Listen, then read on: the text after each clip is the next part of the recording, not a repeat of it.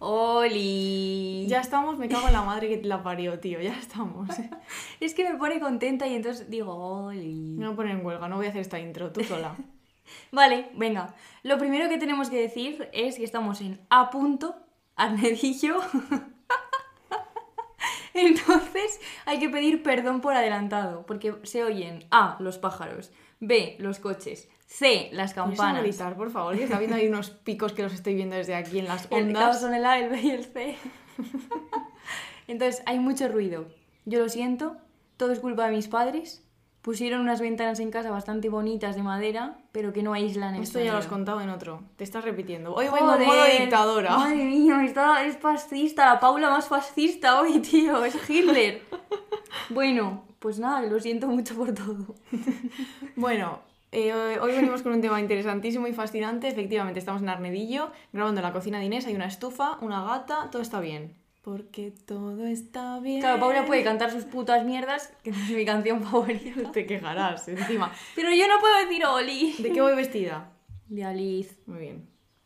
Bueno, eso, que se van a oír ruidos, ¿vale? Lo sentimos un montón, a ver si alguna productora espabila ya y se pone a producir un podcast que lleva ya casi no sé cuántos, cuántos tiempos, Pues no sé, cuántos dos- tiempos, Dos semanas, yo qué sé. ¿no? dos semanas en la lista de los top podcast España. Vale. Venga, que llevamos ya un minuto. Vamos no, con pero él. que no he contado todavía lo que tenía que contar. Ah, bueno, espérate, vale, pues venga. que le quería contar a Paula, bueno, Sí. estamos hablando, em, que ya he aprendido a hablar en el podcast. En Me- plan, ahora soy consciente de que cuando me pongo a hablar, como que hago otras cosas con la boca, ¿sabes? Sí. que antes no, no diferenciaba, por eso no, no vocalizaba nada. Pero ahora sé, ¿tú sabes? Hombre, espero que sí. En este podcast vamos a hablar mucho de cosas de que hacemos con la boca. Venga, intro ya. Punzadas sonoras con Paula Ducay e Inés García. Hoy vamos a hablar de ligar. Sí, quería hacer... Claro, ahora debería sonar como algo... na, na, No, pues no va a na, sonar nada na, porque na. Nacho no está y vamos a editar este podcast nosotras. O sea, que es que va a sonar el triple de mal. Bueno, va a sonar estupendamente. Pero el contenido es brillante, entonces da igual. Eh, tenemos hoy un episodio muy bien gracioso. ¿Qué importa más, la forma o el contenido? Venga, no empecemos con los debatitos estos de las narices. Bueno, hoy vamos a partir, como a nosotras nos encanta, de una figura de Bartes, concretamente de signos, cuyo título es La incertidumbre de los signos, lo cual está muy elegido porque nosotras queríamos hablar de una cosa.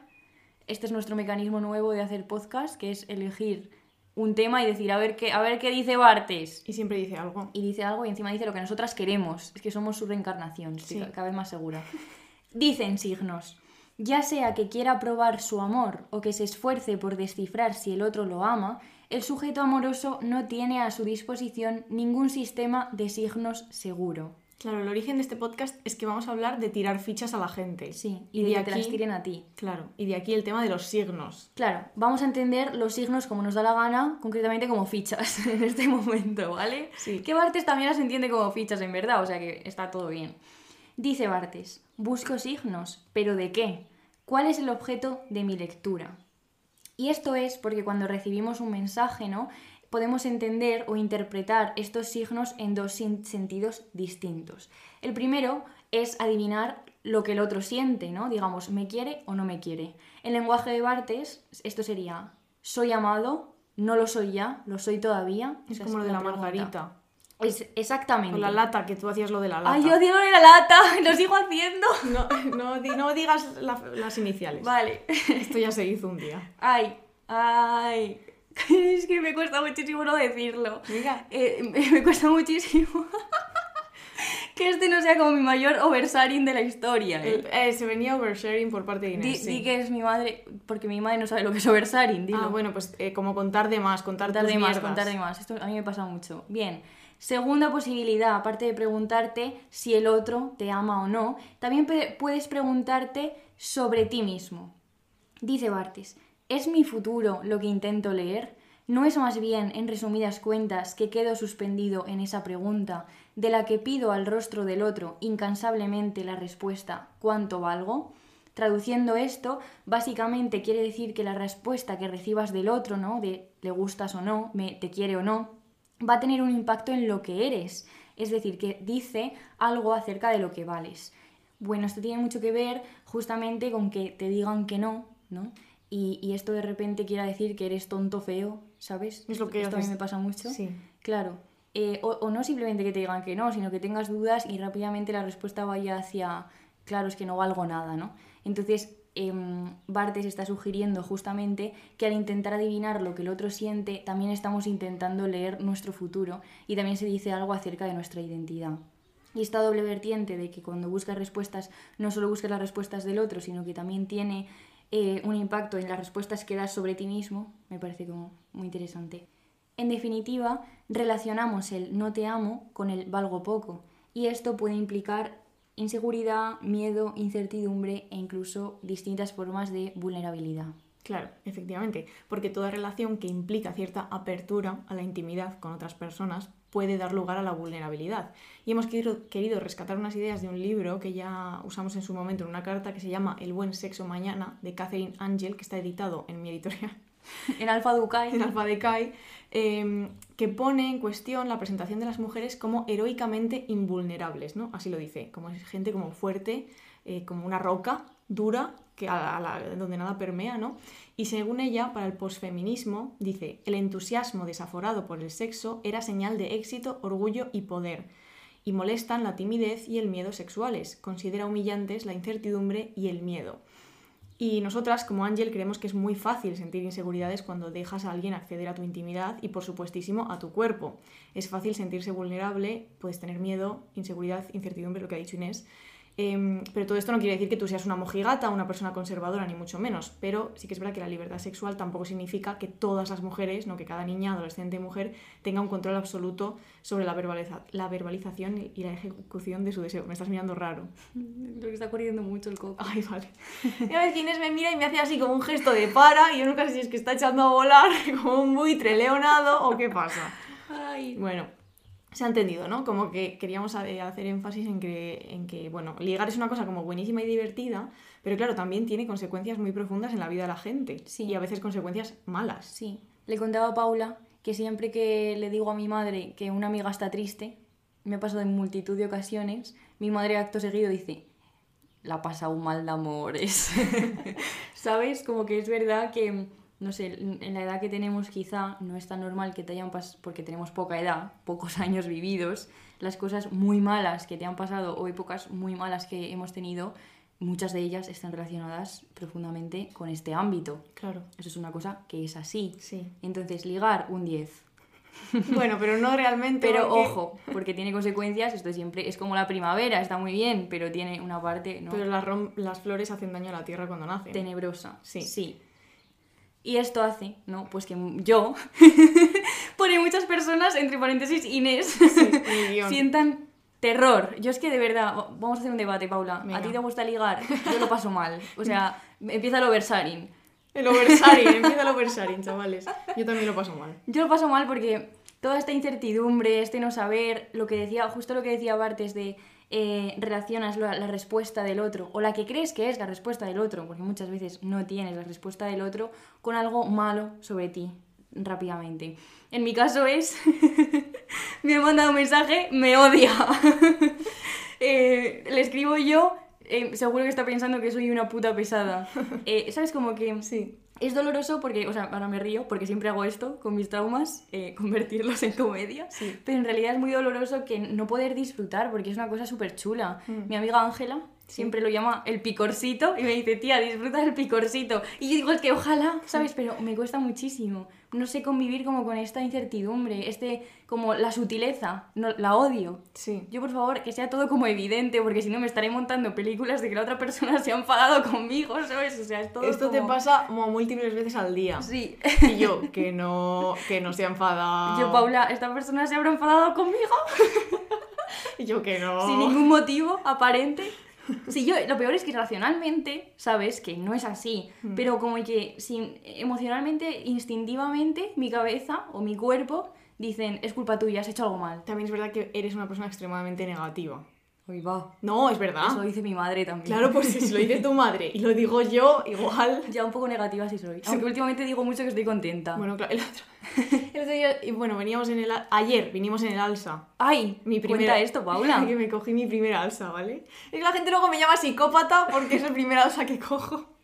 Eh, yo qué sé, una chica que nunca había cogido un alza, ¿vale? He cogido otras cosas, trenes, barcos, aviones. Y, y entonces yo iba con mis cascos, porque Ine, tú y yo seríamos buenas compañeras de viaje, somos, porque como no hablamos en los viajes, a ninguna le gusta como hablar en los viajes. Entonces yo Mm. Fui ¿pa' qué? mirando por la ventana, Inés se durmió durante dos horas, y yo estaba escuchando Todo está bien de Aliz, que le vamos a nombrar mucho aquí, y entonces le dije Inés, Inés, todo está bien. Y Inés me respondió una cosa muy graciosa, fue, sí, ya lo sé yo. sí, ya sé yo que está todo bien. Lo cual me, me, me- Sí. me alegró mucho, claro. Sí. Bueno, entonces, eh, eh, eh, rescatando a Liz, eh, una cosa que dice en su canción Superficial, temazo, chavalas y chavales, dice, te como el culo en Instagram y por la calle no te puedo ni ver. Esto, Esto vamos ahora a explicar. esto siempre a Paula le gusta. A ver, lo de comer culo, la verdad, no. O sea, no sé, no. No, pero lo de... Bueno, A ver, a mí, me, claro, me resulta muy fácil ligar, no ligar, a ver, joder, ya estábamos, ya sabía yo que este episodio, me, me digo, qué, qué fácil es, y ahora lo vamos a explicar con teoría, ¿eh? Preparaos. Eh, como ligar en la distancia, fichitas por WhatsApp, y luego ves a la persona en el- la vida real, y entonces tienes que hacer un esfuerzo, yo por lo menos tengo que hacer un esfuerzo para no cagarme en los pantalones y salir corriendo. Pero es que cuando las fichas con distancia geográfica, Claro. que impliquen muchas como provincias en medio, Sí. ¿sabes? Son cómodas. Sí. Luego lidiar ya con la realidad. Con que esa persona tiene un cuerpo. Es que esto es un. Esto está es jodido, esto, ¿eh? Una Sí. movida. Pero bueno, vamos a, vamos a seguir con ello, que vais a ver cómo todo cuadra. Sí. También queríamos, bueno, estos días, como estábamos hablando de esto, porque estábamos preparando el guion, hemos preguntado a nuestras amiguitas Sí, que, que nos contaran historias de ligar. sí. Entonces, gracias desde aquí, porque nos lo hemos pasado muy bien escuchando audios, Sí. muchos audios. Sí. No lo vamos a contar aquí, porque la gente aquí tiene, tiene cierta, ¿sabes? Los derechos de... De intimidad. Habrá derechos para esto en la ley. Eh, La protección de datos lingüísticos, no, como liguísticos. De ligar. ¿Sabes? De ligar. Vale, sí, sí. No lo vamos a contar, pero hay cosas muy graciosas, como nuestra amiga, Erika, que tiene un podcast, que se llama Las Moscas, buscadlo, que hablan de literatura y de la vida. pues nos cuenta que pone su libro, o sea, su libro. Mónica es librera. Sí. Pero espera, vamos a contarlo bien porque esto se va... Mónica no. O sea, perdón, Erika. A ver, vamos a contar esto. Las Moscas es un podcast que hacen Erika y Mónica. Yo siempre me confundo con, con- entre estas dos personas porque tienen como la misma, la misma acentuación. Yo qué sé, no me sé lo de las palabras, ¿vale? Yo aquí la escritora. Bueno, entonces, Eri es librera. Esto no lo hace en el trabajo, ¿eh? Pero nos ha mandado un audio diciendo que le pasó eh, un libro a un camarero, que le- el camarero le pidió, cómprame un libro de Stefan Zweig.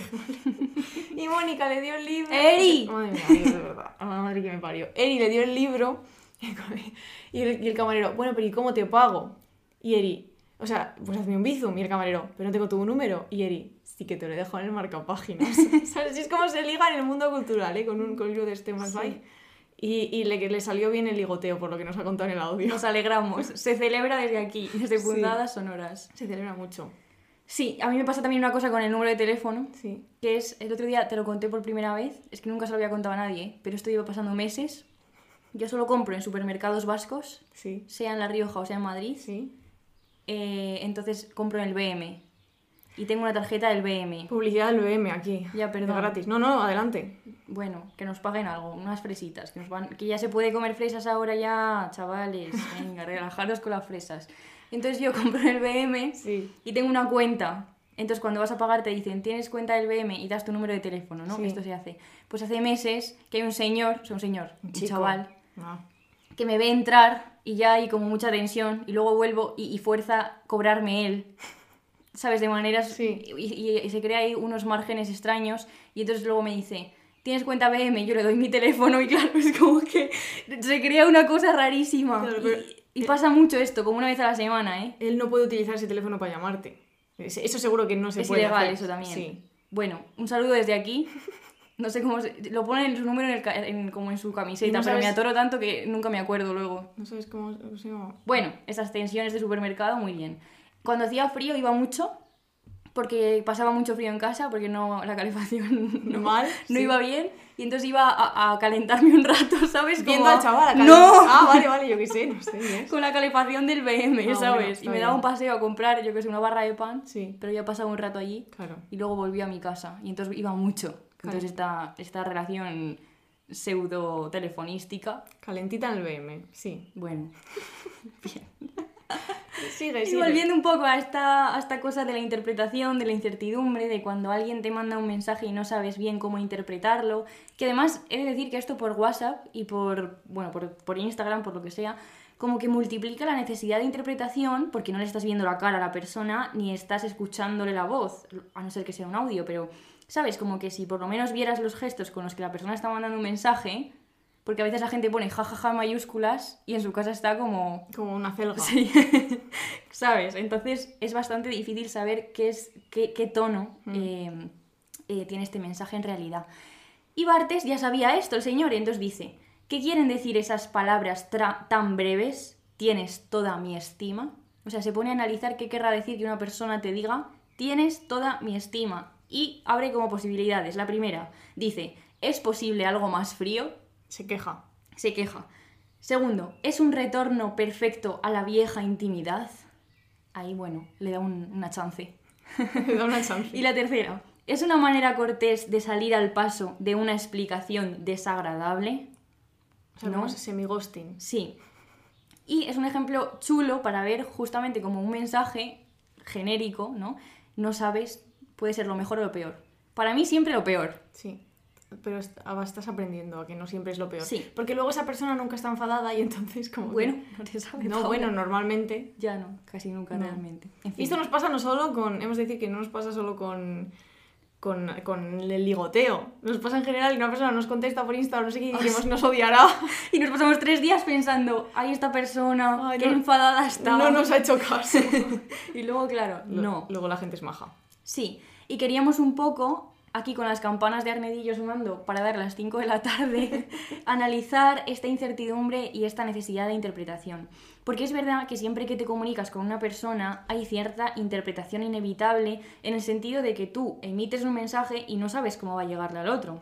Ya no es lo mismo lo que está en tu cabeza que lo que dices en palabras, que lo que la persona escucha, que lo que la persona interpreta. Claro, esto es un mundo entero. Esto hay gente que lo estudia, no es semiótica.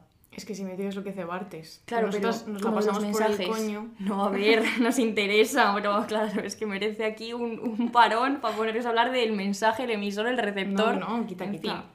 Quizá lo suyo sería aprender justamente a convivir con esta incertidumbre y por lo menos que no te lleve rápidamente a lo que comentábamos antes, a dar por hecho que todo va mal, que el otro no te va a querer, que vales poco y todos estos que vas a estar sola toda tu vida. y todas estas cosas que se nos pasan por la cabeza a las jóvenes, a mí concretamente. Y luego, después de esta posibilidad, hay otra posibilidad extrema, que es las personas, concretamente muchas veces los hombres, que dan por hecho que saben lo que el otro siente, o sea, que anulan la posibilidad de, uy, a lo mejor no sé lo que el otro siente, no, yo lo sé todo, yo hago las interpretaciones perfectas. Y ahora vamos a, vo- va a ir, a, a ir a dos historias que representan una cosa bien hecha y una cosa bien, o sea, no bien hecha. Pero son eh, paradójicas algunos. O sea, vais a ver que tienen enjundia. Sí. Historias. Venga, voy, voy con la primera. Estas son historias que nos han pasado, Sí. pero no vamos a contar mucho, solo lo justo. No, bueno, pero puedes contar. La primera me implica a mí, Sí. a mi persona. Bueno, las dos historias realmente me implican a mí, pero la primera la, eh, tú fuiste el testigo. Sí, Que- fui testigo. Y por eso lo vas a contar tú. Bien, estábamos en una fiesta, tampoco vamos a dar muchos datos. Yo estaba en una habitación con dos personas y una de estas personas me dijo, Un hombre. un hombre, Inés, es que claro, yo le diría a Paula que, lo digo, ¿no? Sí, sí. que se quede a dormir, em, pero bueno, ya sabes, es que yo no voy a poder darle lo que ella va a querer que le dé mañana, después de haberse quedado a dormir, porque yo soy una persona muy libre y claro, yo no le quiero hacer daño, quiero vivir sin ataduras, bueno, me metí una chapa sideral y yo me estaba riendo. Además es que riendo eh, como en voz alta, no, no dentro de mí, porque estaba, pensi- estaba pensando, no tiene ni idea, ¿sabes? Como de nada, de, de, de Paula.ducay, ni de nada, y está dando por hecho que le va a destrozar la vida cuando yo perfectamente sabía que de hecho sería al revés, en todo caso, ¿no? Y es un... Voy a hacer un inciso para mandarle un abrazo desde aquí a esta persona que en realidad es amigo mío y además escucha el podcast, o sea, para que no se asuste, ¿sabes? Que todo bien, pero es que esto pasó y nos da pie a hablar de muchas cosas. Pero Sí. una- un abrazo. Sí, de hecho vamos a hablar más de esto en algún momento, de hecho, justo ahora, en un momento. Me encanta esto, vale. Pero primero vamos a seguir hablando de estas personas que, que dan por hecho eh, ciertas cosas y que ligan de una cierta manera a través de un audio Sí. de la persona que mejor habla en España. la Comunidad de Madrid y en Murcia, que es Mercedes, nuestra amiga Mer, Sí. que nos ha hecho un audio precioso, muy gracioso y que aquí os dejamos. Cuando Paula e Inés me dijeron que la siguiente punzada sonora hablaría de ligar, les dije que el arte de amar de Ovidio tenía que aparecer, porque demuestra dos cosas que todavía no he decidido si son para reír o llorar, pero son las siguientes. Uno, que en Roma la gente también estaba muy preocupada por tener éxito en el asunto de ligar. Y dos, que los hombres siguen ligando hoy igual de mal que los romanos del siglo I antes de Cristo. Ovidio escribe esta elegía como un auténtico manual de cómo ligar. Vamos, que lo llamó el arte de amar porque entonces también existía el marketing. En el libro primero cuenta, por ejemplo, dónde encontrar mujeres de todas las edades y pareceres. En los pórticos, en foros, en el teatro. Dice, allí encontrarás mujeres para amar o para flirtear, para un placer ocasional o para una relación duradera. Y esta, que es mi parte favorita, dice que las mujeres que van al teatro van allí tanto a contemplar como a ser ellas mismas contempladas. Vamos, que la putivuelta ya la patentó Ovidio. Cuando sigues leyendo, te das cuenta de que no ha cambiado absolutamente nada en lo mal que ligan los hombres. Se acercan a las amigas de ella, bueno, entonces sirvientas, para que les ayuden a ligar, son pesados, insistentes, intentan ablandarnos con lágrimas, o sea, que ya eran entonces unos sad boys, eh, fingen que solo quieren ser un buen amigo. Es más, queridas, Ovidio también inventó el mansplaining. Incluso lo que no sepas, explícaselo como si fueras un experto. Pero, por encima de todo eso, lo que nunca podré perdonarle a Ovidio es que un dichoso día se le ocurrió decirle a los hombres que el truco para ligar estaba en la confianza en uno mismo, y ahora las mujeres del siglo XXI sufrimos todavía las consecuencias. Ya entonces se creían los putos amos y que así iban a conquistar a todas las mujeres. Contando esto, yo no quiero juzgar lo cabrón que podía o no ser Ovidio, que es otro tema. Pero quiero que sirva como llamamiento. Hombres de 2023, buscaos nuevas técnicas para ligar, que estas llevan pasadas de moda 20 siglos. Bueno. Bueno, la putivuelta la inventó vídeo. Es que, es que es un titular. Sí, gracias, Mer, de verdad, es chulísimo. Me recordaba un poco a una escena de Apegos Feroces, un libro de Vivian Gornick, ese buen taller en mayo, ¿eh? Eh, pues es verdad, hemos hecho cero publi, hemos Ya. hecho, ¿eh? Bueno, en fin, ya si luego. os queréis apuntar, punzadas.com. Eso es, Ya ya está está. metida la publi. Muy bien. Eh, que él ya tenía como un rollo con un chico y de repente un día queda con, un- con él y con una amiga de Vivian y dice, me di cuenta, es un párrafo brillante del que no me acuerdo, pero dice como, me di cuenta de lo insoportable que era este señor que solo eh, hablaba de sí mismo sin parar, como que no nos dejaba hablar y estaba esto que decía Mer como de fingir que, que tú, tú finge que sabes cosas, ¿sabes? eso. Aunque no las sepas. Que deje ya de meter la chapa, El puto mansplaining, ¿eh? por favor. En tiempos En romanos. tiempos de Ovidio. Vale, y ahora vamos a la historia que os, hemos que os ha contado Inés antes, la anécdota del, del- mi amigo, este mi amigo. Pues ahora vamos a contar otra historia como contraponiendo, ¿no? La parte de la gente que asume que asume que vas a sentir cosas que no saben si, que vas a sentir y gestiona por ti. Y ahora una pequeña anécdota muy rápido, si no lloro. que es que yo tuve una historia con una persona que con la que me hice mucho daño, no es que esta persona me lo hiciese, pero que en todo momento me trató como una adulta, que es lo que soy, porque tengo 26 años. ¿Qué es lo que soy? A veces no lo parece, pero lo soy. Si eres guapa, Uh, reina. Mastodonte crack.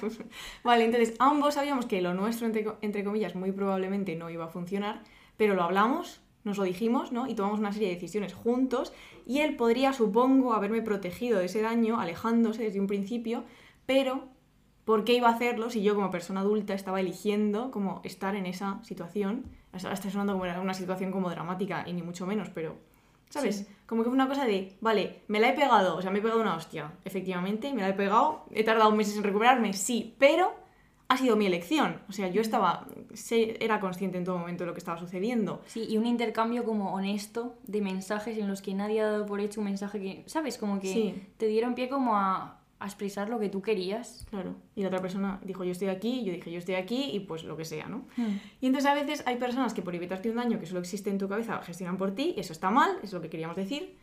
Y es verdad que hay una línea muy fina entre querer cuidar a alguien y ahorrarle un daño, como por ejemplo, esto pasa mucho cuando eh, alguien está por ti, madre mía, tengo 14 años, cuando tú le gustas a alguien, pero ese alguien no te gusta a ti, tú lo sabes, pues lo normal, eh, lo común es querer evitarle el daño y entonces como que haces ciertas acciones como alejarte, no darle pie a que piense que sí, etcétera, etcétera. Pero me parece que hay que plantearse también la manera de hacer eso, o sea, hay que tener cuidado con cómo cuidamos, ¿no? Es un poco la movida. Y, Sí. ya, y ya está, esto ya se cierra. Sí, y de esto solo queríamos, es que hemos inventado un concepto. Sí, El derecho a que te traten como un adulto. efectivamente. Creemos que este derecho hay que explotarlo. Es verdad.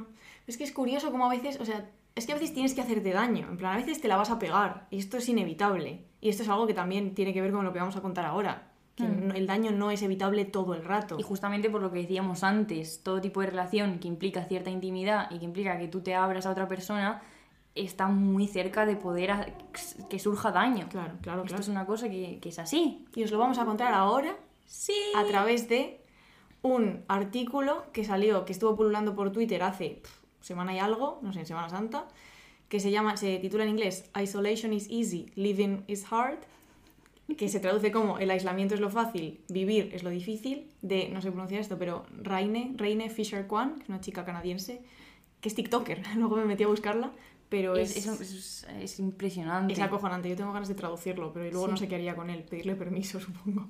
Sí, pues en este artículo habla de cómo nos hemos vuelto aislacionistas. Gran palabra, ¿eh? Aislacionistas en el plano amoroso.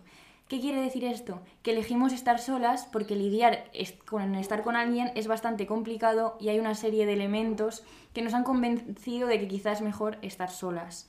Hay dos tipos de aislacionismo amoroso. Yo voy a contar uno y Paula va a contar otro. Sí, El mío es el que viene dado por la cultura terapéutica, ¿no? Así lo llama la, la autora. Eh, esta cultura eh, tiene que ver con que ha surgido en Internet una narrativa sobre la salud mental que está muy enfocada en ensalzar eh, el aislamiento. Esto quiere decir que nos anima básicamente a enfocarnos en nosotras mismas para proteger nuestra paz interior y cortar con relaciones que no nos llenan y que no nos ayudan en nuestro proceso propio de mejora y autoconocimiento. Ejemplo práctico de esto, la isla de las tentaciones. ya veis. Absolutamente todo el mundo, de esto creo que hay algún artículo escrito, Eh, de el de el sí, que es sí. buenísimo, eh, de es que esta persona no me aporta nada y me estoy conociendo a mí misma. Esto es lo que repiten como loros esas lindas entidades que yo desde aquí un beso. Lindas.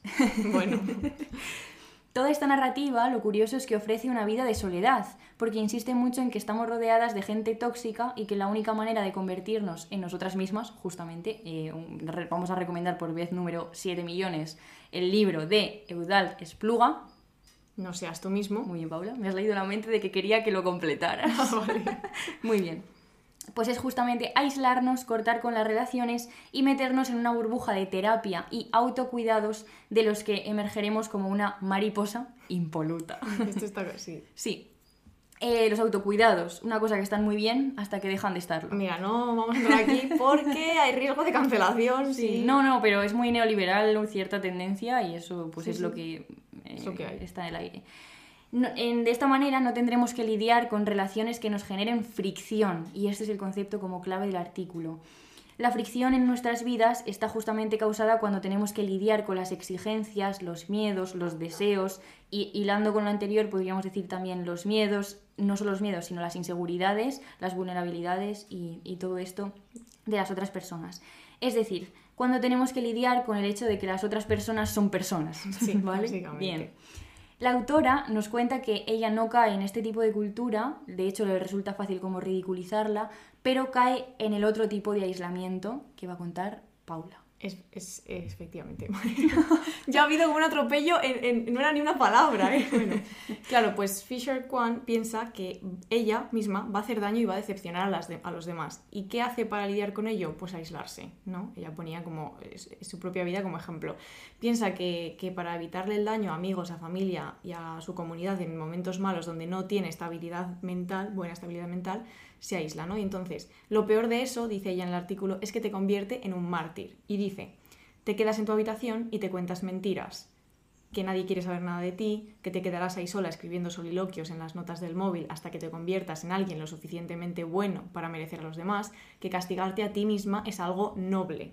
Entonces la, la tesis del artículo es que estas dos formas de lo que hemos llamado nosotras aquí aislacionismo amoroso em, parecen contrapuestas, pero en realidad son un espejo y son como dos caras de la misma moneda. moneda. ¿Por qué? Ambas son estrategias que se basan en que el aislamiento puede eliminar el daño a ti mismo o a los demás. Esto me parece fascinante y luego lo hablamos más. Ambas utilizan la idea de nuestra propia curación o, mejor, o mejoramiento como manera de medir qué tipo de relaciones nos merecemos. Por ejemplo, si somos personas estables, nos merecemos relacionarnos con otras personas estables, nada de neuróticos tóxicos desequilibrados, que en realidad son los mejores. Em, y en el centro de ambas, ambas también está la idea fundamental de que tenemos que ser perfectos para que nos quieran o para merecer el amor que nos dan. Y también ambas, esto es una cita, están infectadas por la misma premisa podrida, que es posible, incluso deseable, mejorar solos. Claro, eh, esto además surge ¿no? cuando las relaciones se nos hacen cuesta arriba porque arrastramos traumas, ansiedades, miedos, heridas, ¿no? Lo que decíamos, eh, el ligoteo está muy bien, pero también deja pozos que, que arrastramos. Porque en estos momentos parece que estamos curados cuando estamos solos, pero claro, no estamos curados en absoluto. Estar solo es simplemente como la ausencia de esos. Claro, esto no lo va a entender mi madre tampoco, Paula. Perdón, es que no Triggers. Sé, pues no sé cómo se puede, se Como de esos. De, mm, las cosas que te llevan a cosas malas, ¿vale? Desencadenantes. Claro, que no es que no existan, ni tampoco es que lo hayas, hayas superado, sino que simplemente lo estás como evitando, ¿no? Estás Sí. fingiendo que no, que no existe. Entonces las relaciones con otras personas pueden ser preciosas, transformadoras, enriquecedoras y claramente también son inherentemente irritantes, hirientes, estresantes, obviamente, ¿no? Y desencadenan cosas malas. Entonces, ¿qué hacemos con todos estos sentimientos? Porque no vamos a poder hacer que desaparezcan. Entonces a veces lo que hacemos es apartarnos. Tú y yo somos unas maestras de la evitación. Sí, Ya está. Sí. Solo vamos a decir eso. Ya, yo iba, yo, yo- claro, me das la mano y te cojo el brazo, yo ya iba a seguir, ¿sabes? Ah, pues dile, dile. No, pero es que no sé si, bueno, yo qué sé, lo digo ya, que como que esto, acomodarte en la soledad y en el hecho de tener una parte de tu vida muerta, ¿no? Eh, bueno, yo ya no sé, a mí me pasa mucho, como el hecho de estar mucho más tranquila sin todas estas interacciones y posibilidades encadenantes malos, no solo hacia la otra persona, sino hacia ti, hace que muchas veces te asientes en la cómoda circunstancia de simplemente esa parte de mi vida no existe, que luego desencadena otros sufrimientos como el de voy a estar sola para siempre, pero también te quita otros, ¿no? Y entonces se queda ahí como un pozo en el que luego es muy difícil como salir Claro. y animarte como a decir, venga, voy a hacer algo, igual sale mal, igual sufro, pero es que también estoy sufriendo así, ¿no? Claro. Es lo que dice ella también en el artículo. Claro, absolutamente. Mm, Sí. Pero este, este 2023 bien cabrón se sale. Sí. De fiesta, concretamente. Entonces, justamente esto es lo que, lo que estábamos hablando, ¿no? Los aislacionistas que hemos llamado, eh, tenemos, me voy, a, me voy a incluir, Venga, venga, va, en este plural, un muy buen argumento, que es que la fricción con otras personas, es que además no es solo amorosa, es en general, si empiezas en este bucle de, mm, ella es lo que dice, le pasa con sus amigos, le pasa con su familia, ¿no? La fricción con otras personas realmente duele. Entonces puedes pensar, si estás solo, nadie te puede hacer daño, ni siquiera queriendo, o sea, ni siquiera sin querer, porque, porque no, no, hay, nadie. Y tampoco hay nadie a la que, al que tú puedas hacer daño. Si esto es así, pues puede- puedes plantearte, ¿por qué no estar solo? Pues porque la verdad es que estar solo es una mierda. Claro. En plan, en este sentido, ya me entendéis, la soledad bien deseada y todo esto está muy bien, pero bueno. Eh, la propuesta de la autora para evitar todo esto es justamente elegir querer a alguien tan imperfecto como tú. Efectivamente.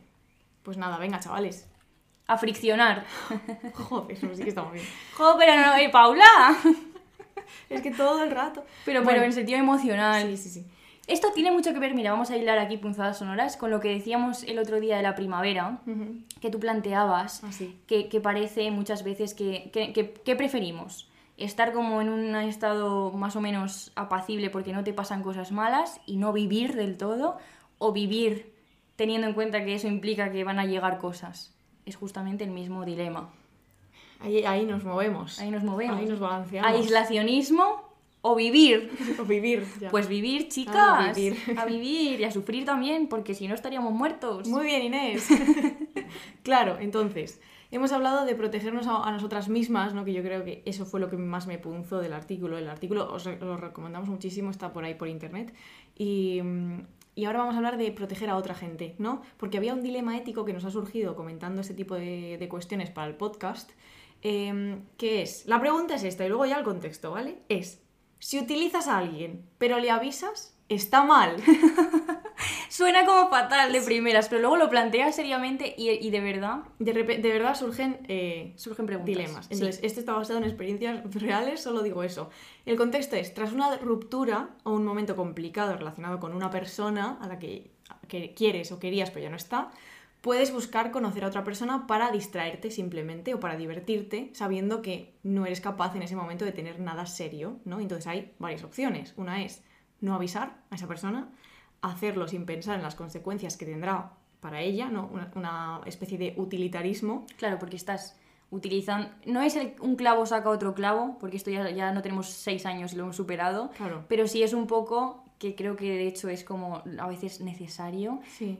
probar a de decir, ah, que es posible que vuelva yo a estar sintiendo asuntos después de esta puta mierda que me ha pasado. Exactamente.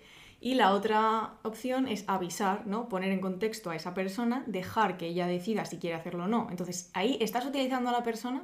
¿Puede aceptar una persona ser utilizada de alguna manera conscientemente? ¿Y es esto una forma de tratar a alguien como un adulto o es tener mucho morro? Claro. Sí. Claro, es que aquí creo que muchas veces entran cosas como complejas, por ejemplo. Tú le puedes decir a esa persona, eh, no, que sepas que estoy en esta circunstancia, eh, me gustas mucho, todo tal, pero bueno, que sepas pues que ahora mismo no estoy y tal. Y esa persona, claro, es que esto es una movida para otra persona, porque no está en la misma circunstancia que tú. En plan, lo puede entender y puedes decir, para cuidarte a ti mismo, si estás sintiendo como cosas que la otra persona no va a responder, deberías cortar. Sí, Esto es muy fácil de decir. claro. Pero claro, a veces, por ejemplo, yo durante 10 años te conformas con las migajas que una persona te da porque te, te gustan más las migajas que la nada. Entonces aquí entra, ¿no? ¿Cómo te cuidas? Claro, es muy fácil decir, no, tienes que cortar con eso porque te hace mal, te tienes que cuidar, ya, bueno. ¿No? Pero como que a veces es mejor como... Esto pasa creo muchísimo en relaciones que no son equilibradas, en sentido de que tú estás queriendo algo que la otra persona no te da, pero no renuncias a lo que te da, ¿no? Claro. sea lo que sea. Entonces esto es como complejísimo. Acabas de hacer llorar a un montón de gente, estoy convencida. No lo siento, lo siento chicos. No, pero es, es de verdad como... Creo que presuponer que si tú explicas esto a una persona, la otra persona va a decir, ok, cortaré cuando vea que... Que puede ser, ¿eh? Pueden darse circunstancias, pero es todo como muy racional, creo. Claro. ¿Sabes? Claro, de ahí la fina línea de la que hablábamos antes con el tema de tratar a la gente como adultos, ¿no? O Claro. sea, tú quieres evitar un daño y ¿qué haces? ¿Gestionas por la otra persona sus movidas o dejas que él gestione o ella? Claro, es que estos dos dilemas se entrecruzan muchísimo, porque si tú le dices a esa persona, oye, no quiero hacerte daño, que sepas que esto es tal, y tú ves que la otra persona se está conformando solo porque quiere agarrarse a lo que sea, Sí. ¿es tu deber entonces cortar eso? Porque has avisado, pero la otra persona no se, no se está cuidando, Claro. como queramos llamarlo. Sí. Es que claro, ¿quién aquí es, sabes? Sí, sí, no es... Son cosas como extremadamente complejas, creo. ¿Quién tiene el deber de cortar algo cuando una persona se está haciendo daño? Porque luego ya el hecho de que tú hayas sido honesto y todo esto está bien, pero no quita que la otra persona no se pueda hacer daño, es que claro. no evita el daño. Es que el daño, el- si alguna conclusión vamos a sacar es que el daño es muchas veces inevitable. La Sí. cosa es minimizarlo. Claro. Es que es fuerte esto, ¿eh? Ya. Me estoy quedando como pillada. es fuerte, es fuerte, sí. Sí, sí. Y para ponerle un poco un ejemplo, vamos a ir a nuestra ligadora profesional, Por supuesto. La Ani ha vuelto aquí a Puntadas Sonoras. Ani Erno con su libro El hombre joven, que no lo hemos comentado en los talleres porque ha salido ahora. El 8 de marzo salió, ¿no? Sí. En Cabaret Voltaire, por supuesto. Y básicamente es un libro muy cortito donde se cuenta la relación de Annie Ernaux con un chico 30 años más joven que ella. Eh, más allá del libro, que lo recomendamos y es muy cortito, con lo cual todo el mundo lo puede leer un rato, queremos un poco analizar como eh, dos niveles de dilema o de, de utilización, no sé cómo llamarlo, que surgen en el libro, porque son dos niveles, uno como más macro y otro micro. Lo voy a usar esto porque en ética se usa mucho en lo macro y lo micro. Muy bien es. Bien, En economía también. es verdad. Em, el primero es una cosa muy curiosa, que es que el libro empieza y acaba con, como, con, un dilema concreto, pero solo la primera y la última página, ¿vale? Que tienen mucho que ver con el contexto en el que se da la relación, más sexual que otra cosa, con la escritura. O sea, habla de la relación entre la escritura y el sexo. Eh, justo en la primera página, Annie nos cuenta que a menudo ha hecho el amor para obligarse a escribir. Y nos pone un párrafo místico de estos del orgasmo, tatatí, la escritura, que ya pues conocemos, ¿no? Y dice, quizá fue el, deseo de escribir un libro lo que me llevó a empezar esta relación con este chico que claramente pues era estudiante, tenía muchísimo interés en quedar con ella, ella sabía que tenía cierta, cierto poder, bueno, esto es así. Y al final del libro, en la última página, nos cuenta que en esta época, después de la relación, empieza a escribir el acontecimiento, su libro, en 2001 más o menos. Y dice, trabajaba continuamente en mi relato y con una decidida estrategia de, de distanciamiento en la ruptura. Y dice algo así como, semanas arriba abajo, coincidió el acabar el libro con acabar la relación.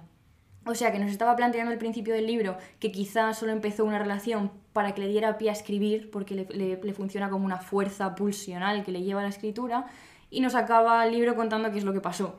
Sí, ¿Vale? Entonces aquí tenemos se confirma. Aquí como un poco este nivel, por eso es un poco más macro, habla un poco de en general de la relación, de la escritura y, el- y la pasión y todo esto. Y luego hay otro nivel que es más concreto que habla de esta relación con este chico, ¿no? Es bastante em, complejo esto que cuenta, pero básicamente dice que este chico, que es de una clase social humilde de la que ella pertenecía, pero en la que ya no estaba cuando es escritora, porque ya es burguesa, em, dice que esta relación con él, los gestos que tiene, su manera de hablar, le recuerdan mucho a sus orígenes y que le hace volver cuando están tirados en el colchón, en el suelo de la habitación de estudiantes donde fun- no funciona la nevera, ni el vitro, ni nada, porque no, como que le hace volver a ser la chica de 18 años que fue y que no habría otra manera de, de volver a este lugar si no fuera a través de esta relación, ¿no? Eh, entonces es todo como un tanto perturbador. Sí. Y dice, nuestra relación podía contemplarse a la luz del provecho. Él me daba placer y me hacía revivir lo que yo nunca habría imaginado poder revivir. Que le pagara viajes, que le evitara buscar un trabajo que le habría impedido estar tan disponible para mí, me parecía un acuerdo equitativo, un buen trato, sobre todo cuando era yo la que fijaba las reglas. Me encontraba en una posición dominante y utilizaba las armas de una dominación de la que no obstante conocía la fragilidad en una relación amorosa. Es decir, aquí hay muchas cosas como muy fuertes, ¿no? Ella misma está siendo consciente de estar utilizando a una persona. eh, la frase que acabo de leer de le evitaba buscar un trabajo dándole dinero, pagándole viajes para que estuviera disponible para mí, es algo como bastante evidente, ¿no? Entonces es consciente de estar en una relación de dominación, donde además hace esto de decir como, eh, a mí me parecía un buen trato, era yo la que ponía las normas, ¿no? Claro. Y creo que es un muy buen ejemplo de, de- de lo complejo que es todo esto, porque esto está mal, ¿no? Sí. A los dos niveles, Pero- un poco. Eh, en este caso, pues lo mismo, el chico parece estar aceptando esto, pero claro, eso quita, ¿no? Como que... Sí. Yo recordaba también, hablando de este tema antes de hacer el guion, del libro de Paul Luque de las cosas como son y otras fantasías que lo hemos recomendado aquí hasta la saciedad y lo seguiremos recomendando. Tiene una parte en la que habla de la obra de Iris Murdoch eh, y recomienda una novela que yo no he leído pero tengo en casa esperando que se llama El Príncipe Negro, donde cuenta una relación de, básicamente es lo que recuerdo es de un hombre mayor con una chica más joven, ¿no? Y, y Paul Luque plantea como la, la pregunta de si es toda seducción un abuso de poder y qué pasa cuando incluso en las seducciones en las que el abuso de poder es evidente, eh, qué pasa cuando la persona que está por debajo, digamos, acepta ese, ese abuso, abuso, es que he entendido como el término un poco light, ¿no? Pero ese abuso porque te interesa, porque tú estás enamorado de la, de la persona que está, que está utilizando ese poder para seducirte. Entonces, en esos casos, ¿qué sucede? ¿no? Personas que están en una posición de poder, de la, del- como sea, porque tienen pasta, porque son famosos, porque son más mayores, lo que sea, que ligan con gente que, que no, eso está necesariamente mal. O cuánto de mal. Claro, cuánto de mal, igual no está mal, no lo sé, ¿sabes? Mm. Esa gente también tiene derecho a ligar, yo qué sé. Claro, es que esto de verdad no sé, es como complejísimo. Claramente, mm, no sé, depende mucho de qué tipo de poder estés ejerciendo, de- depende mucho de tu situación con respecto a la otra persona. Mm. Em, en el caso de Annie, es que Annie, la tía, hace mucho esto de, poner, de contarte cosas terribles que ha hecho, ¿sabes? Y luego ya tú Sí. gestionas. Claro. Em, Y no sé, como siempre, no tenemos respuesta para las cosas. No, como Este siempre. es el alma de punzadas, es dejar ahí en el aire las cosas. Pero lo que está claro es que las relaciones son extremadamente complejas. Mm, No es tan fácil, creo, el resumen podría ser decir esto está bien, esto está mal. claro. Como que tiene muchísimos matices. em, no sé, muy complejo. Vale. Pues venga. Pues venga, continuamos. Aunque. ¿Te ríes? Ay, es que me hace mucha gracia esto. Aunque no hay respuesta para nada y estamos así como flotando en una bruma, Mm, Bartes tiene respuestas. Así que tranquilas, chicas. Tranquilas. Allá vamos.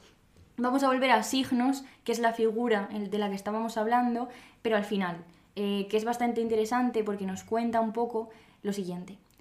Como en toda adivinación, el consultante amoroso debe hacer él mismo su verdad. Esto básicamente quiere decir, volviendo un poco a esta cosa de eh, adivinar e interpretar lo que la otra persona te está diciendo, él lo que nos dice es que nos tenemos que dar cuenta de que los signos realmente no son pruebas reales, no son fiables, porque se pueden producir falsos o ambiguos. Es decir, incluso aunque te den respuestas, no siempre van a ser honestas, no siempre van a darte el derecho a ser tratada como una adulta, no siempre no van a estar liberadas de relaciones de poder, no siempre van a ser claras, ¿no? Mm, O sea, aunque te digan te quiero, Sí. o lo que sea que te digan, ni siquiera implica que tengas una certeza o, o que, o que hayas adivinado o interpretado 100% verídicamente el mensaje, ¿no? Ante esto, Bartes nos dice, nada asegura el lenguaje, por lo que tendré al lenguaje por la única y última seguridad. No creeré ya en la interpretación. Este párrafo de esta figura diremos que es un párrafo bastante, bastante complejo, que implica muchas más cosas. Hemos encontrado mm, bastantes artículos, eh, vamos, papers académicos, eh, comentando esto con otras, con otras cuestiones y otros autores, ahondando mucho en el signo. O sea que si alguien está interesado en esta cuestión, pues es muy interesante investigarla. Nosotros vamos a leerlo como queremos, Como siempre. Sí, y como nos encaja un poco en este contexto, que es no creer en la interpretación, en la interpretación también implica un poco confiar. Dice Bartes, de mi otro recibiré toda palabra como un signo de verdad, es decir, que aunque una persona pueda mentirte o pueda decirte algo que, luego descubrirás que no es verdad, incluso aunque una relación y la fricción, como hemos dicho antes, que esta supone, pueda hacerte daño, creo que la propuesta es eh, partir de cierta confianza y de cierta como voluntariedad en que no te lleve eh, a cosas malas rápidamente, lo que decíamos antes. No dar por hecho por cada mensaje que ni siquiera que sea mentira, sino que es culpa tuya y que va a salir mal y todo esto, ¿no? Como cierta actitud de decir, bueno, aquí estamos, ¿no? Templanza, como diría Aristóteles. Sí. ¿Que luego es posible que salga mal? Sí. Pero ¿cuál es, ¿cuál es la otra alternativa? Lo que hablábamos, ¿no? Aislarte, evitar todo contacto con otras personas porque pueda salir mal o porque te puedan hacer daño. Pues Claro. bueno.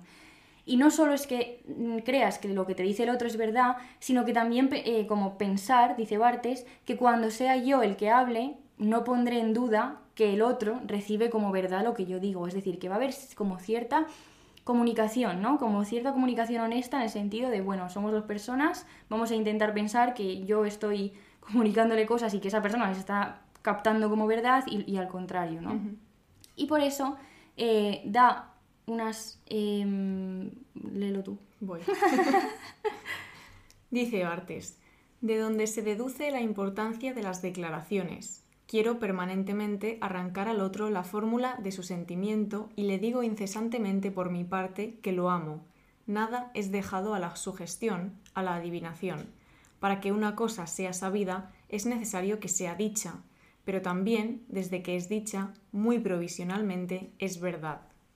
Bueno, fascinante la frase, para que una cosa sea sabida es necesario que sea dicha. A Inés le ha encantado porque le encanta declararse y a veces se declara, la gente manda audios. Claro, es que es verdad, no lo he dicho antes. Ya no lo has Odio contado. ligar porque prefiero que todo sea mucho más claro. Sí. Yo la- el- el- los, los- tiempos estos como ambiguos de que no sabes si la persona quiere ser tu amiga o si le caes bien simplemente, si quiere comerte toda la boca, ¿sabes? Todos estos tiempos a mí me ponen tensa. Yo lo paso mal. Yo prefiero un audio diciendo, esto lo he hecho yo, Sí. decir, hola, bueno, me gustas. O sea, con un contexto, entiéndeme, ¿sabes? No de la nada. Pero como en plan, no podemos partir ya de la circunstancia, como bien dice Bartes. De que, como decir, me gustas. Es lo valiente también, ¿eh? Ya, sí, luego, luego en fin. Luego te metes cagas de miedo, pero- Como, como pares. Pero no sé, a mí me parece también que es como más fácil mm, que todo sea dicho al principio. Hmm. Y luego ya el, el picorcito, como dice Ángela, ya como, como en calma, ¿sabes? Ya. Yo prefiero esto. Sí, Yo entiendo que la gente prefiere otras cosas, sí. pero yo prefiero esto. Y también es muy interesante eh, este matiz que hace Bartes diciendo que es verdad muy provisionalmente. Lo que decíamos es que nada te va a asegurar que ni siquiera esta actitud como de cierta templanza o confianza hacia la otra persona, que, que luego sea falso y Mm. que te vayas a la mierda. Pero yo que sé, merecerá la pena, ¿no? Pues no lo sé, la yo que sé, yo ya no sé nada, tío. Sí, Entonces- después de 45 minutos de hablar de ligar, yo ya no sé si quiero, yo no sé, yo creo que... Necesito beber agua. Se me está quedando la cabeza como absorbida, ¿sabes? Bueno, y para resumir, hemos resumido así como cosas que queríamos explorar en este episodio, de nuevo, sin respuestas, solo proponiendo, Sí, que creemos que es lo primero necesario, esto todo el mundo ya debería saberlo en el siglo XXI, tener conversaciones y aclarar siempre las dudas del otro, sí. necesario. Esto siempre. Yo, en mi caso, necesario también tres meses de cortejo, lo voy a repetir, por si acaso. Paula es como un pa- una ave que necesita un cortejo lento, muchos bailes así como con las plumas de colores, luego un poquito de vuelo nupcial, como el buitre leonado. que eh, Ahora luego- Inés es experta en buitres. Ya, tío. Necesitamos un poquito así de unos meses de, de relax. Sí. Bueno, eh, sigo con el resumen. Controlar el hecho de que la incertidumbre nos lleve inmediatamente a las peores opciones posibles, que tienen también, obviamente, un impacto en nuestra, nuestra autopercepción y nuestra autoestima. Es decir, no ser una zorrita negativa de los cojones, Inés. Lo estoy, lo estoy trabajando.